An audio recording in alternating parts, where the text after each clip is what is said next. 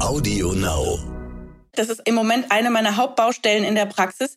Ganz viele Patienten mit Handekzemen. Die können schon gar nicht mehr waschen, weil die Hände so aufgegangen sind, rissig sind, schmerzhaft sind. Denen tut alles weh. Und das liegt tatsächlich am vielen Waschen und auch am Desinfizieren.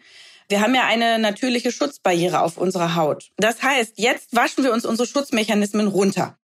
Gut zugegeben, die Menschheit hat derzeit größere Probleme als trockene, rissige Haut. Aber im Umkehrschluss heißt das nicht, dass trockene, rissige Haut nicht wichtig wäre. Denn wenn wir alle, wie es sich gehört, immer und immer wieder unsere Hände waschen, dann polieren wir damit auch ziemlich viel von unserer Haut weg und viele von uns leiden darunter ganz schön. Was tun, wie rette ich meine Haut und wie stelle ich mich auf diese verfluchten Pollen ein, die jetzt anfangen überall zu fliegen? Darüber spreche ich heute mit der Berliner Hautärztin und Bestsellerautorin Jael Adler. Wir und Corona. Die wichtigsten Informationen zum Virus. Nachrichten, Experten, Leben im Alltag. Und damit herzlich willkommen zurück bei Wir und Corona, dem täglichen Podcast von Stern und RTL. Ich bin Florian Güsken. In normalen Zeiten bin ich Reporter für Politik und Wirtschaft beim Stern. In der Krise schreibe ich aber nicht nur, sondern spreche auch. Und deshalb freue ich mich, Sie hier in der nächsten halben Stunde stimmlich begleiten zu dürfen. Ich weiß schon, das große Thema der Nachrichten sind heute die Corona-Bonds. Also die Frage, wer jetzt in Europa für wen wie einsteht. Auch ich finde das unfassbar wichtig, denn gerade jetzt an diesem Wendepunkt für die Europäische Union glaube ich, dass wir, die Deutschen, auch hier ins Risiko gehen müssen, selbst wenn es dann sein kann, dass die Tröten von der AfD dann wieder laut brüllen. Verrat! Die Corona-Bonds sind jetzt so oder so das Symbol für den Zusammenhalt in Europa. Auch die Bundesregierung, finde ich, sollte sich hier einen Ruck geben. Tatsächlich aber, das muss ich zugeben, rückt die große Politik bei mir gerade etwas weiter weg. Aus einem ganz schlichten Grund, denn so langsam zehrt das ewige Warten an den Nerven. In den ersten Wochen war dieser Stillstand ja neu, auch ein Stück weit aufregend, aber jetzt auf der Strecke ist das Warten zermürbend. Wann wird's denn endlich, endlich wieder richtig Frühling? Ein Frühling, um Rudi Carell zu zitieren, wie er früher einmal war. Die Enge scheint bisweilen ja schon ganz komische Blüten zu treiben. Ich habe von einer benachbarten Familie gehört, bei der die Wohnung so klein ist, dass er jetzt das Homeoffice ins Auto verlegt hat, also in das parkende Auto. Der geht jetzt mit seinem Rechner rein und telefoniert da unten. Das ist dann das mobile Office, das bewegliche Büro. Halleluja. Wann dürfen wir wieder raus? Entscheidend dabei ist, wie die Kliniken die Corona-Patienten behandeln können. Bevor ich also mit Jael Adler spreche, möchte ich wieder wie jeden Tag Dr. Michael Wünning zu Wort kommen lassen. Er ist Chefarzt im Zentrum für Notfall- und Akutmedizin des Marienkrankenhauses in Hamburg. Heute berichtet Dr. Wünning, was bei ihm in der Katastropheneinsatzleitung Besprechung, wow, was für ein Wort, wichtig war. Ich komme gerade aus der Katastropheneinsatzleitungsbesprechung und wenn ich ehrlich bin, habe ich diese Sitzung mit einem zwiegespaltenen Gefühl verlassen. Auf der einen Seite ist es sehr erfreulich, dass die getroffenen Maßnahmen zur Kontaktminimierung anscheinend Wirkung zeigen und wir in vielen Bundesländern, so auch in Hamburg, deutlich geringere Neuinfektionsraten als in den Vortagen sehen. In Hamburg zum Beispiel haben sich nur von einem auf den anderen Tag 69 Menschen neu mit dem Covid-19-Virus infiziert. Auf der anderen Seite kommen aber zunehmend Patienten, die schon bereits infiziert sind und zu Hause waren, nun in die Krankenhäuser und bedürfen einer stationären Behandlung. Das ist immer noch nicht so viel wie in den Nachbarländern, aber man muss diesen Trend genauestens beobachten. Wir haben bei uns im Marienkrankenhaus gerade 38 positiv getestete Patienten, von denen 13 Patienten sogar intensivmedizinisch betreut werden. Und von diesen 13 müssen leider auch 10 Patienten beatmet werden. Und ein Patient bekommt eine sogenannte High-Flow-Sauerstofftherapie.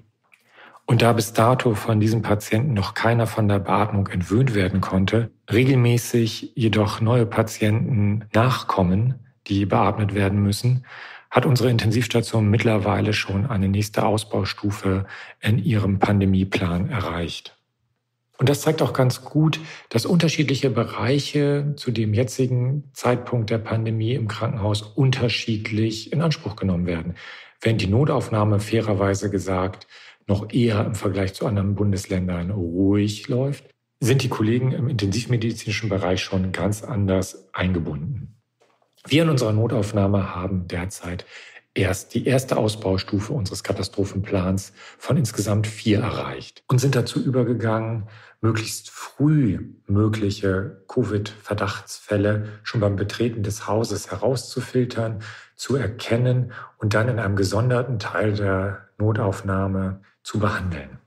Und ich werde oft gefragt, ob dieser ganze Aufwand denn eigentlich Not tut. Und ich kann Ihnen sagen, ja, er tut Not, weil ich der persönlichen Meinung bin, dass wir auch wieder Zeiten mit höheren Infektionsraten erleben werden, spätestens zu dem Zeitpunkt, wo die Kontaktbeschränkungen gelockert werden und andere Infektionsketten gerade zu Risikogruppen wieder aufgebaut werden. Denn auch das muss uns allen klar sein, dass die Kontaktbeschränkungen nicht das Virus geheilt haben, sondern dass wir uns lediglich damit Zeit erkauft haben. Zeit, uns vorzubereiten und Zeit, die Welle so zu gestalten, dass unser Gesundheitssystem sie bewältigen kann. Deswegen ist diese vermeintliche Ruhe trügerisch, wenn nicht sogar gefährlich, wenn sie dazu führen würde, dass wir nachlässig werden. Nachlässig auf institutioneller Ebene, nachlässig aber auch im privaten Bereich, wenn wir durch ein falsches Sicherheitsgefühl meinen, Kontaktsperren lockern oder aufbrechen zu müssen. Deshalb an dieser Stelle mein täglicher Appell an Sie. Bleiben Sie zu Hause und bleiben Sie gesund. Wir hören uns morgen. Vielen Dank, Herr Dr. Wünning. Und jetzt freue ich mich, mit Jael Adler sprechen zu können. Ich habe Dr. Adler vor einiger Zeit kennengelernt, als ich mit einer Kollegin zusammen für eine Sterntitelgeschichte zum Thema Haut recherchiert habe.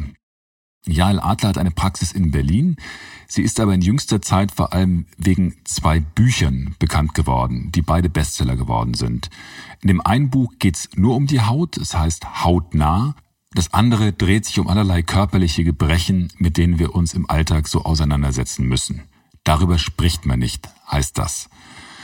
Und weil Adler Medizin so gut erklärt, ist sie, finde ich, genau die richtige, um uns heute zu erklären, wie wir unsere Haut in dieser strapaziösen Zeit am besten schonen können. Hallo, Frau Adler. Hallo. Sie sind ja Hautärztin in Berlin und haben auch eine eigene Praxis. Wie machen Sie das denn gerade, also jetzt in Zeiten von Corona mit Ihrer Praxis? Haben Sie da offen, behandeln Sie ganz normal oder wie machen Sie das? Ja, das ist ja so, Kapitäne gehen ja zuletzt von Bord. Natürlich haben die Arztpraxen geöffnet. Also bisher ist zumindest da keine andere Order rausgegeben worden. Und wir sind ja weiter dafür da, Patienten mit Krankheiten zu versorgen. Natürlich beachten wir die empfohlenen Schutzmaßnahmen.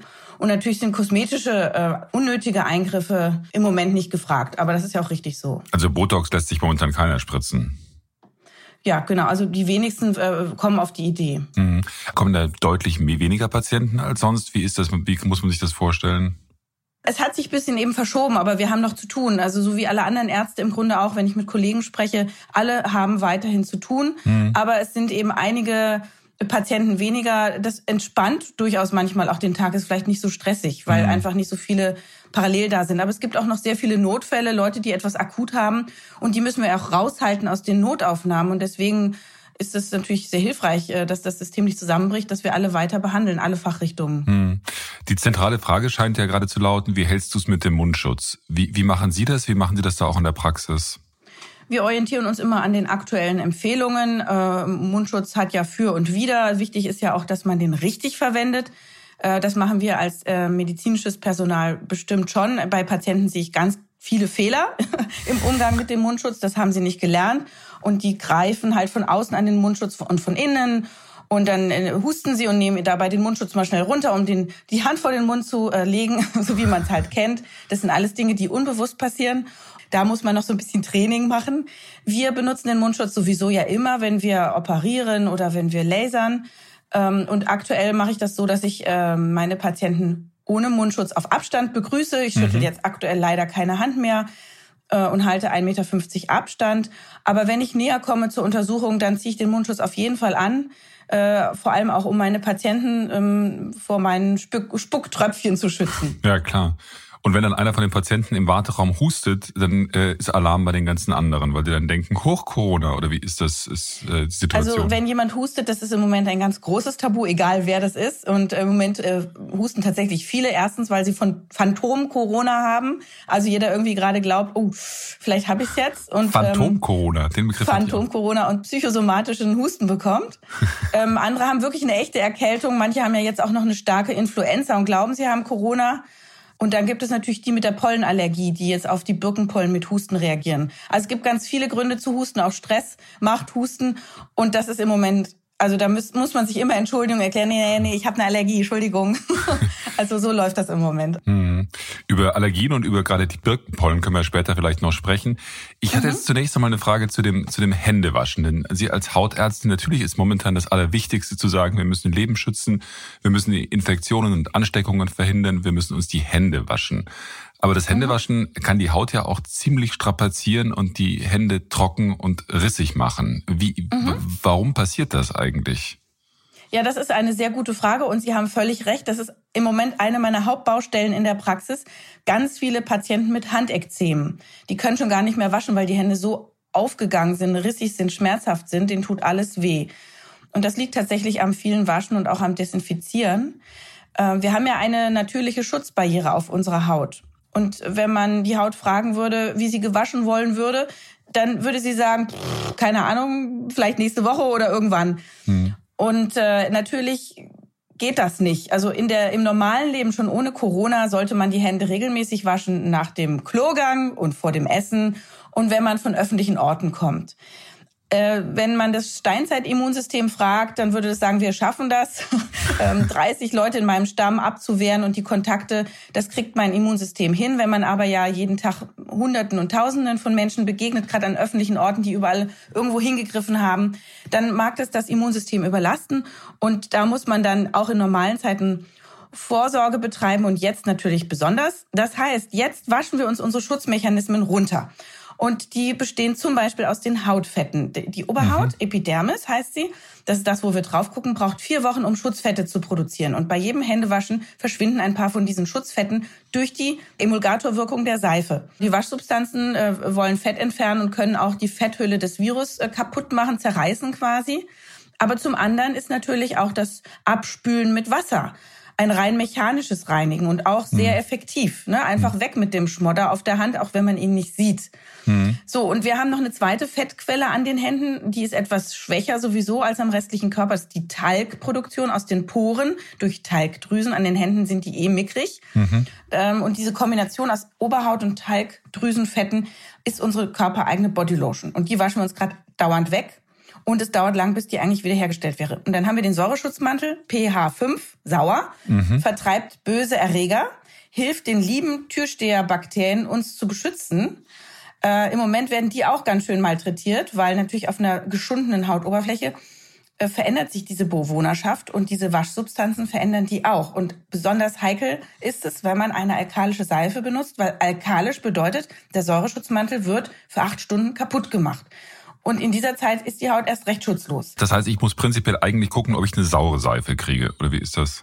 Ja, und da darf man das eigentlich nicht Seife nennen, sondern Syndet oder synthetisches Tensid, also eine künstlich hergestellte Waschsubstanz. Aber die gibt's auch im Bioladen für die Ökoszene, was ich eigentlich auch sehr sympathisch finde, zum Beispiel auf Basis von Zucker und Kokostensiden. Und dann ohne Duftstoffe, Farbstoffe, Konservierungsstoffe, Schaum und Glitzer. Also was ganz Mildes.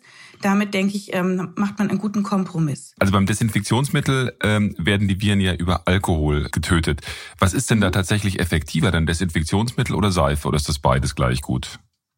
Also im Alltag würde ich immer eher aufs Händewaschen äh, zurückgreifen und nur in Ausnahmesituationen desinfizieren. Aber ich kann auch verstehen, wenn man jetzt sozusagen saubere Hände hat, man geht einkaufen, dann hat man überall alles angefasst und man hat ja dann keinen Wasserhahn, dass man dann das Bedürfnis hat zu desinfizieren. Das kann dann auch sinnvoll sein. Erst recht, wenn man so ein Mensch ist, der aus Versehen die Hände in den Mund steckt oder ins Auge mhm. reibt oder in die Nase. Ne? Also Hände aus dem Gesicht raus ist sowieso ganz gut.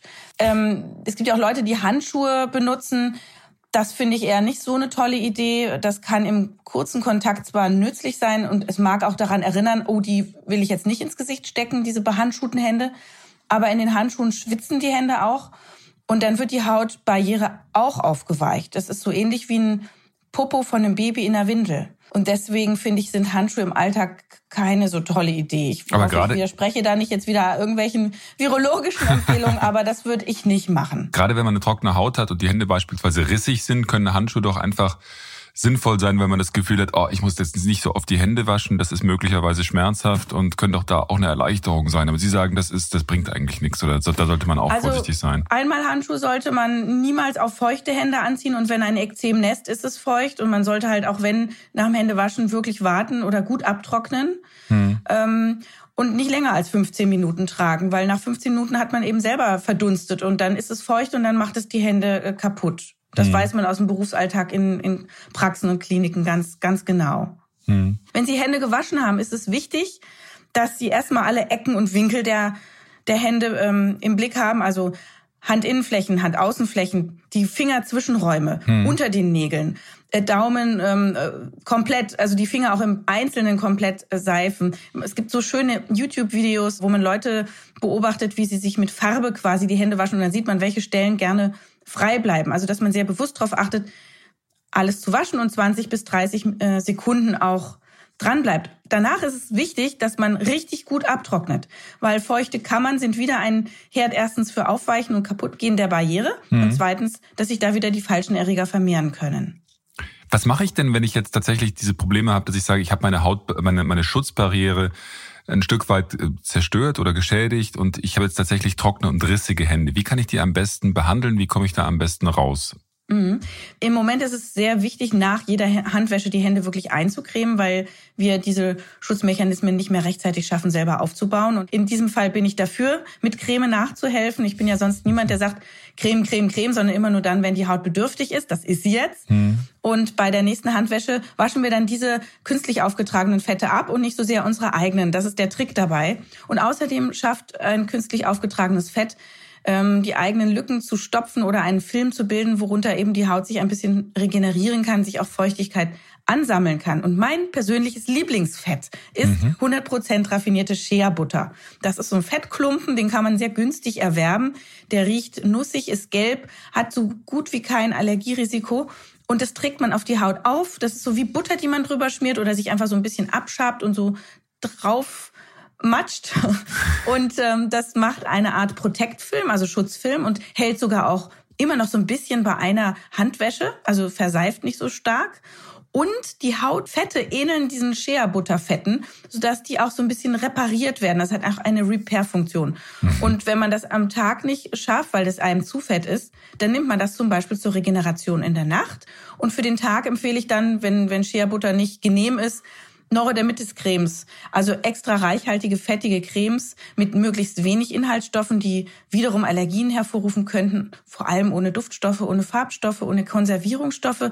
Und die Leute, die keine offenen Stellen haben, die finden auch Harnstoff immer ganz nett, weil das hilft, also das noch mehr Feuchtigkeit Urea. zu binden. Urea, ist, genau. Ja, genau. Ja, okay. genau. Bevor wir es vergessen, was wichtig, dass jemand, ja. der Harnstoff oder Urea äh, nehmen will, darf keine offenen, brennenden Stellen auf der Haut haben, ne? weil dann ist wirklich, das ist sehr unangenehm. Also Harnstoff ist gut, aber nicht auf offener Haut, weil okay. das brennt. Okay, also zuerst Shea Butter, das ist das wichtigste Rezept und dann ganz viel davon und wenn dann alles gut ist, dann die anderen Sachen. Ganz richtig. Sehr gut. Wir waren bei Seife selber machen, genau. Mhm. Viele Menschen lieben es, Seife selber zu machen und Kosmetikprodukte selbst zu machen. Da ist auch prinzipiell nichts gegen einzuwenden. Aber man muss leider sagen, dass diese selbstgemachte Seife auch denselben Nachteil hat wie künstliche oder Industrieseifen. Die haben zwar weniger Inhaltsstoffe und auch Gott sei Dank weniger Duftstoffe und natürliche Fette, aber sie haben nun mal diesen alkalischen pH-Wert. Hm. Und der zerstört auch bei den lieben, selbstgemachten Bioseifen den Säureschutzmantel. Und wenn wir das regelmäßig anwenden, kommt es zwangsläufig zu Schäden in der Hautbarriere, zu Austrocknung und Irritationen. Und das Blöde ist, wenn die Hautbarriere einmal kaputt ist, vermehren sich da nicht nur die falschen Erreger, sondern es haben auch Allergene leichtes Spiel. Die treten nämlich plötzlich in tiefere Regionen der Oberhaut ein, bekommen Kontakt zum Immunsystem und es sensibilisiert sich und entwickelt womöglich eine Kontaktallergie. Das heißt, man verträgt irgendwelche Substanzen plötzlich nicht mehr, kennt man mhm. vom Nickel zum Beispiel oder Duftstoffen, und bekommt diese Allergie nie wieder los. Das heißt, immer wenn ein erneuter Kontakt in der Zukunft zu dieser Substanz passiert, wird die Haut wieder mit Rötung und Jucken und Bläschen und irgendwann Schuppen reagieren. Das heißt, das Wichtigste ist tatsächlich zu sagen, sei sauer. Versuch irgendwas Saures auf deiner Haut zu tun, weil man möchte nichts Alkalisches haben. Ich so als Beim Waschen ja. Äh, was für ein pH-Wert ist das dann? Worauf muss ich da in der Apotheke oder im Supermarkt dann achten? Auf was für eine Seife muss ich da gucken? Gucken Sie, ob da steht pH 5 oder pH 5,5 oder pH neutral. Neutral mhm. ist irreführend, weil Wasser ist eigentlich neutral, ne, mhm. pH 7. Aber wenn Sie ein Produkt finden, wo drauf steht pH neutral, meinen die in diesem Fall, das ist pH neutral zur Haut. Also passt zum Säureschutzmantel, knallt ihn nicht nach oben, ist geeignet. Mhm. Sie beschäftigen sich ja auch viel mit Ernährung. Wie kann ich denn durch Ernährung momentan versuchen, meine Haut in dieser Situation zumindest halbwegs zu schonen? Gibt es da Tipps, worauf ich da achten kann? Ja, die Haut wird ja von innen aufgebaut und es dauert für die Oberhaut immer vier Wochen, bis die sozusagen einmal erneuert ist. Und es ist gut, wenn man der Haut genügend, genügend Baustoff liefert.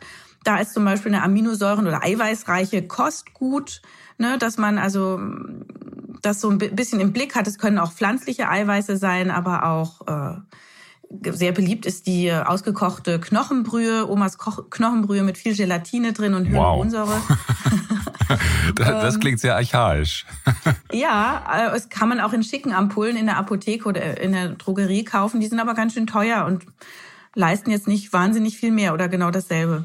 Äh, und dann eben auch ähm, die ganzen Mikronährstoffe, also Zink, Selen, Omega-3-Fettsäuren, Vitamin D. Man sollte darauf achten, dass der Eisenspiegel im Körper gut ist. Gerade Frauen, ne? die bluten, die haben dann Eisenmangel mhm. ganz schnell, der muss aufgefüllt werden. Auch die ganzen B-Vitamine können sinnvoll sein. Also entweder im Blut mal nachgucken oder eben für diese Zeit mal ein bisschen nachhelfen. Das ist auch gut fürs Immunsystem, ne? dass man jetzt nicht irgendwie mit Mängeln im Blut rumläuft, weil das ist alles wie Zahnräder. Das surrt nur, wenn alles da ist und wenn eins verrostet ist oder fehlt oder hängt, dann hängt es immer an der Stelle und dann helfen die anderen auch nicht so doll. Aber diese Omega-3-Fettsäuren, entschuldigen Sie, wenn ich danach hake, die waren ja vor ein paar Jahren, waren die, waren die absolut hip und waren ein absoluter Hype. Sind die wirklich gut und wie wirken die und was tun die und wo sind die vor allem drin? Genau, die sind in Fisch drin äh, oder in Algenöl ähm, aber in kleineren Mengen auch zum Beispiel in Leinsamen oder im Wal in den Walnüssen. Diese Omega-3-Fettsäuren wirken im Körper antientzündlich. Wir mhm. brauchen im Körper Entzündung und Antientzündung, also immer eine Balance, damit wir Abwehr betreiben können.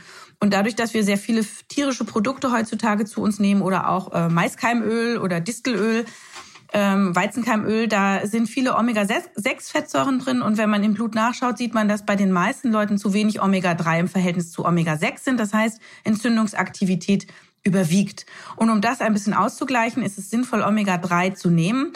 Und das empfiehlt übrigens auch die Deutsche Gesellschaft für Ernährung. Da kann man mal auf deren Homepage gehen. Mhm. Ein Problem, was wir momentan ganz viele von uns haben, ist, dass wir äh, jetzt häufig drin sind, also möglicherweise weniger rausgehen als sonst, auch wenn man zum Teil noch joggen gehen darf oder auch spazieren gehen darf. Das heißt, wir kriegen weniger Sonne. Ähm, wenn ich das richtig verstehe, bedeutet das ja, dass man möglicherweise Vitamin D-Mangel entwickeln kann. Ähm, mhm. Was hat das für Konsequenzen? Wie kann man dem entgegenwirken? Sie haben völlig recht jetzt ist sowieso die Phase, wo die meisten Menschen nach dem langen Winter einen starken Vitamin D-Mangel haben, weil der sich ja verbraucht. Wir brauchen Sonne, um das in der Haut aufzubauen. Mhm. Und ähm, deswegen ist man auch so frühjahrsmüde und kriegt auch öfter mal Infekte im Winter, weil wir da weniger Vitamin D haben. Das hilft auch unserem Immunsystem und an ganz vielen Stellen in unserem Körper, um den gesund zu halten. Deswegen ist jeder Fachbereich hinterher auf den Vitamin D-Spiegel zu achten. Also alle Ärzte denken für ihren Fachbereich daran. Und äh, wenn man im Blut schaut, sieht man, okay, äh, viele sind von uns jetzt wirklich äh, im Keller mit diesem Vitamin. Es ist auch gleichzeitig ein Hormon. Der Körper hat sich extra zwei Wege ausgedacht, wie er da rankommt, weil es so wichtig ist. Einmal die Produktion in der Haut und zum anderen eben auch über die Ernährung. Und da ist wiederum Fisch ein sehr guter Tipp, wo viel Vitamin D enthalten ist. Und äh, deswegen haben wir jetzt auch so eine Lust rauszugehen und auf diese Lust sollten wir hören. Wir müssen ja nicht im Rudel und in der großen Gruppe rausgehen, aber jeder sollte, gerade wenn er jetzt auch vielleicht frei hat, darauf achten, nicht auf dem Sofa zu versauern, sondern rausgehen an die frische Luft, ähm, die Haut in die Sonne halten, 10, 20 Minuten, so lang ist der Eigenschutz weiß oder hellhäutiger Menschen in der Regel.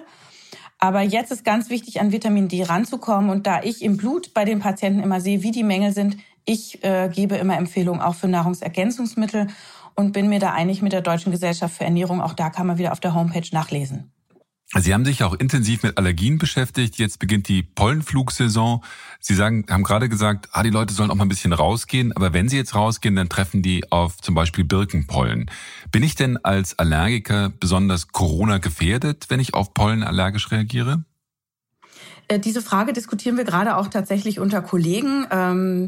Spontan würde jeder sagen, der sich mit den Atemwegen beschäftigt, okay, so eine asthmatische Allergie, ja, die also die Atemwege befällt, macht ja eine gewisse Entzündung und es ist theoretisch denkbar, dass man dann auch anfälliger ist äh, für eine Viruserkrankung oder für einen schwereren Verlauf. Ich habe im Netz jetzt aber schon zwei Studien gefunden, wo das verneint wird, wo man also sagt, dass ähm, allergische Erkrankungen oder Asthma jetzt kein explizites Risiko darstellen in Zusammenhang mit Corona-Infektionen. Und das ist aber etwas, was man, warum wir Ärzte ja jetzt auch offen haben, wenn da Beschwerden sind, dann doch bitte mit dem Arzt besprechen, mit dem Lungenarzt, dem HNO-Arzt oder dem allergologisch arbeitenden Hautarzt. Weil, weil es ja zum Teil tatsächlich so ist, wenn man sagt, man hat jetzt Asthma äh, wegen beispielsweise Birkenpollen, man kriegt weniger Luft und wenn man sich vorstellt, man infiziert sich mit Corona, da heißt es ja auch, das schlägt voll auf die Lunge. Also so der gemeine, mein Laienverstand sagt mir da, ups, sei vorsichtig. Der Medizinergedanke denkt das auch. Wir denken darüber nach, aber es sind doch durchaus andere Mechanismen und andere Stellen mhm. ähm, der Lunge sozusagen, wo die Luftnot eintritt. Wie das jetzt aussieht, ähm, nach diesen beiden Publikationen, die ich gefunden habe, kann man da Gott sei Dank Entwarnung geben. Mhm. Sie merken, ich bin so ein bisschen vorsichtig, weil ich nicht weiß, was jetzt äh, parallel für Studien laufen und wie es in der Zukunft aussehen wird. Aber das, was ich gefunden habe und das, was ich jetzt mit Fachkollegen besprochen habe, das ist jetzt erstmal der aktuelle Stand. Ähm, also, die, also wichtig die ist halt, die Leute, die ein, wirklich ein Risiko haben, das sind die mit dem hohen Blutdruck, ne, mit Herz-Kreislauf-Erkrankungen mhm. und mit dem Diabetes. Und je mehr Vorerkrankungen da sind, das kann dann auch mal auch doch eine, diese eine chronisch obstruktive Lungenerkrankung womöglich sein. Das kann womöglich auch das Rauchen sein, ne? dass dann äh, doch die Lungenabwehr, also überhaupt die Abwehr reduziert. Das können äh, Krebserkrankungen mit einer entsprechenden Krebstherapie, die das Immunsystem unterdrückt, sein. Also da, da wird sich noch eine Menge tun, aber aktuell weiß man, ähm, Herz-Kreislauf und Diabetes, das sind schon so ja, Risikofaktoren. Mhm. Auf Twitter, weil Sie gerade über das Rauchen sprechen, auf Twitter haben Sie geschrieben, aktuell wird so viel geregelt, wäre das nun eigentlich ein guter Moment, den Zigarettenverkauf einzustellen und das Rauchen zu verbieten. Das wäre jedenfalls eine sehr gute Maßnahme zum Schutz der Lungen und Volksgesundheit. Wie meinen ja. Sie das? Also das ist zumindest meine ähm, provokant in den Raum gestellte Frage. Ich empfinde schon äh, die Einschränkungen, die jetzt ähm, diskutiert werden, ne, dass sich gegenseitig Bürger überwachen und Bürger melden oder dass es ein Handy-Tracking gibt oder eben, dass auch meine persönliche Freiheit eingeschränkt wird. Mhm. Natürlich äh, empfinde ich das als, ja, es ist eine Reduzierung meiner persönlichen Freiheit. Natürlich ist man froh, wenn das äh, zu einem großen also zur, zur Gesundheit aller dient. Natürlich ist man dann auch bereit, sich etwas einzuschränken. Man muss halt echt prüfen, wie radikal dürfen diese Maßnahmen sein und wo mhm. schießt man übers Ziel hinaus. Die Frage ist ja auch, werden diese Maßnahmen eines Tages wieder abgeschafft oder sind sie dann gesetzt? Ja, aber wenn man halt jetzt schon solche Dinge durchdenkt und das alles im Sinne der Gesundheit, dann könnte man ja auch mal überlegen, äh, braucht man denn Zigaretten überhaupt noch? Weil die sind ja nicht nur in Corona-Zeiten ein Übel. Die sind ja für jeden gesundheitsschädlich. Es gibt keinen Fachbereich, der sagen würde, Rauchen ist gut und gesund, sondern wir sehen in allen Fachbereichen die Folgen. Und das würde das Gesundheitssystem wahnsinnig entlasten. Mit dem Virus kann ich mich natürlich komplett unverschuldet infizieren. Das kriege ich natürlich, ohne dass ich da irgendwas dazu tue. Das Rauchen kann ich ja zumindest lassen. Also ich meine, die Freiheit, aufs Rauchen zu verzichten, die habe ich ja so und so. Ja, aber man redet ja bei Krankheiten nicht von Schuld. Also wenn es darum geht, den Bürger zu schützen, mhm. ähm, dann schützt man, ja, man soll die anderen schützen. Das Passivrauchen ist übrigens auch ein Problem. Ja, klar. Ähm, aber man soll auch Menschen helfen, sich selber zu schützen. Und äh, das ist ja aus, die Maßnahmen äh, gehen ja auch in diese Richtung. Es geht nicht nur um den Schutz der anderen, sondern auch, dass das Gesundheitssystem nicht zusammenbricht, dass die Krankenhäuser nicht volllaufen. Weil natürlich ein, einem Raucher will man ja auch helfen. Das ist ja auch ein Mensch und der hat ja auch, also wir wollen ja nicht von Schuld reden, aber wir wollen ein Gesundheitsbewusstsein vielleicht jetzt gerade aktivieren. Wir reden auch drauf, dass man darüber, dass man rausgeht in die Sonne, dass man nicht zu viel Alkohol trinkt und dass man das Rauchen lässt.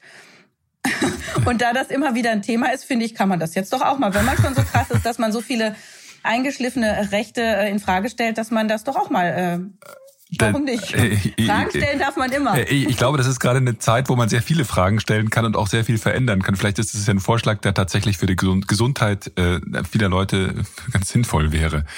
Genau, ähm, als nächstes fordern Sie dann ein Alkoholverbot. Also ähm, ich habe neulich auch einen äh, Internisten im Fernsehen gesehen, der gesagt hat, nein, Alkohol ist gut. ich weiß nicht, ob er sich versprochen hat oder nicht. Auf jeden Fall äh, ging das auch viral, dieser kleine Clip, weil die Viren alkoholsensibel sind, aber natürlich nicht mehr in dem Moment, wo die Viren in der Zelle verschwunden sind. Da kommt der Alkohol, den man dann trinkt, der Schnaps, auch nicht mehr ran. Hm. Ähm, ich habe gesehen, dass nicht nur Sie tatsächlich aktiv ja als Ärztin gegen Corona auch was tun, sondern auch, dass Ihr Sohn sich dafür einsetzt, dass Menschen sich gegenseitig helfen können in Berlin. Also der hat, der ist glaube ich 14 oder 15 richtig und hat eine. Ja, ist, nee, er war 15 und jetzt ist er gerade 16 geworden. Und der hat jetzt eine Webseite entwickelt, auf der Menschen, die helfen wollen, sich mit denen vernetzen können, die Hilfe brauchen. Ja, coronaport.net hat er das genannt.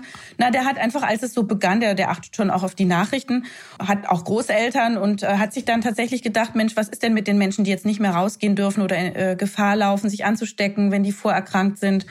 Und da er Spaß hat am Programmieren und das auch ganz gut kann, hat er da in zwei Nächten am Wochenende diese Homepage gebastelt und hat sie online gestellt und hat einen Wahnsinnszulauf bekommen an Menschen, die gesagt haben, ja, ich biete meine Hilfe an, äh, ich kann Wasserkisten einkaufen, ich kann die Hunde ausführen, ich kann andere Dinge tun ähm, ich habe ein Auto oder ne, also und äh, auch Hilfesuchenden konnten sich dort melden und er wollte die zusammenbringen, eben die die digitalen sozialen Medien quasi mhm. nutzen, um Menschen zu verbinden. Hat auch viel Feedback bekommen von Menschen, die sich bedankt haben über dieses Hilfsangebot und ähm, auch Profis, die sich dann gemeldet haben, die ihm geholfen haben, dass es dann möglichst auch sicher ist, dass es den rechtlichen Forderungen entspricht. Die Datenschutzgrundverordnung, die muss immer eingehalten werden. Genau.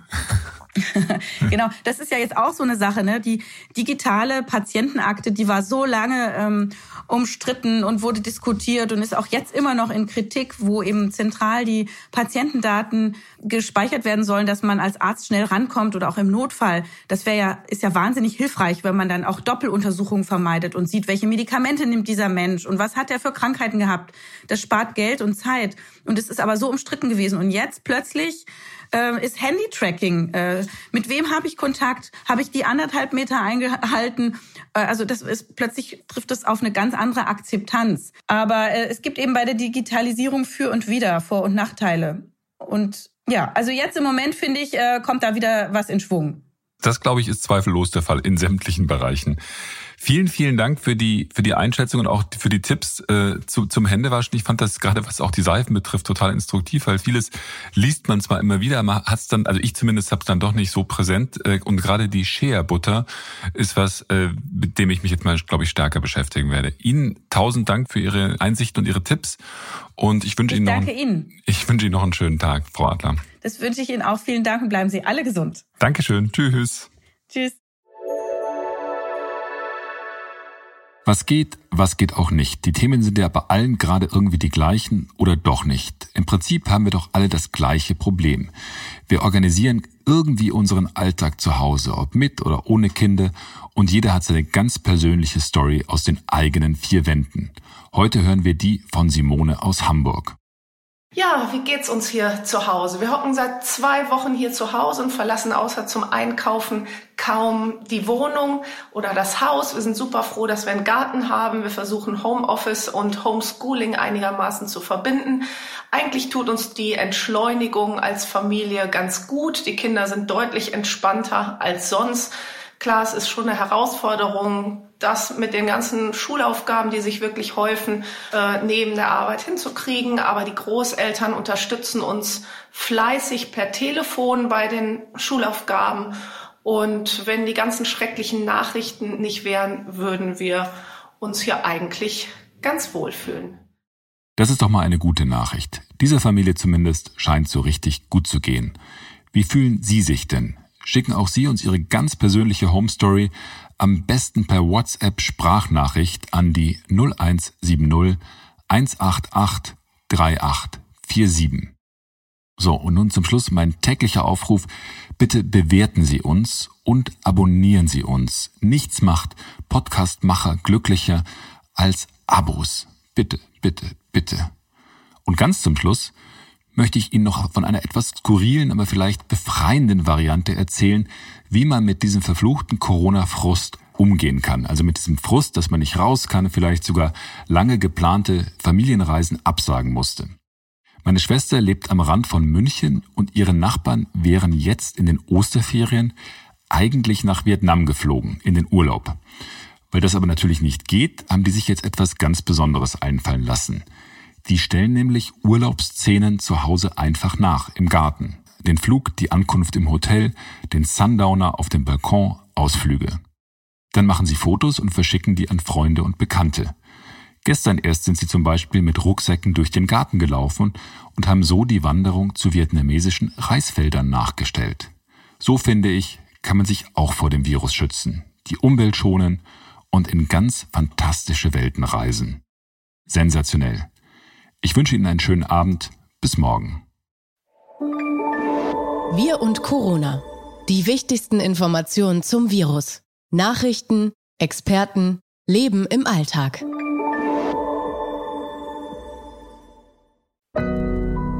Audio Now.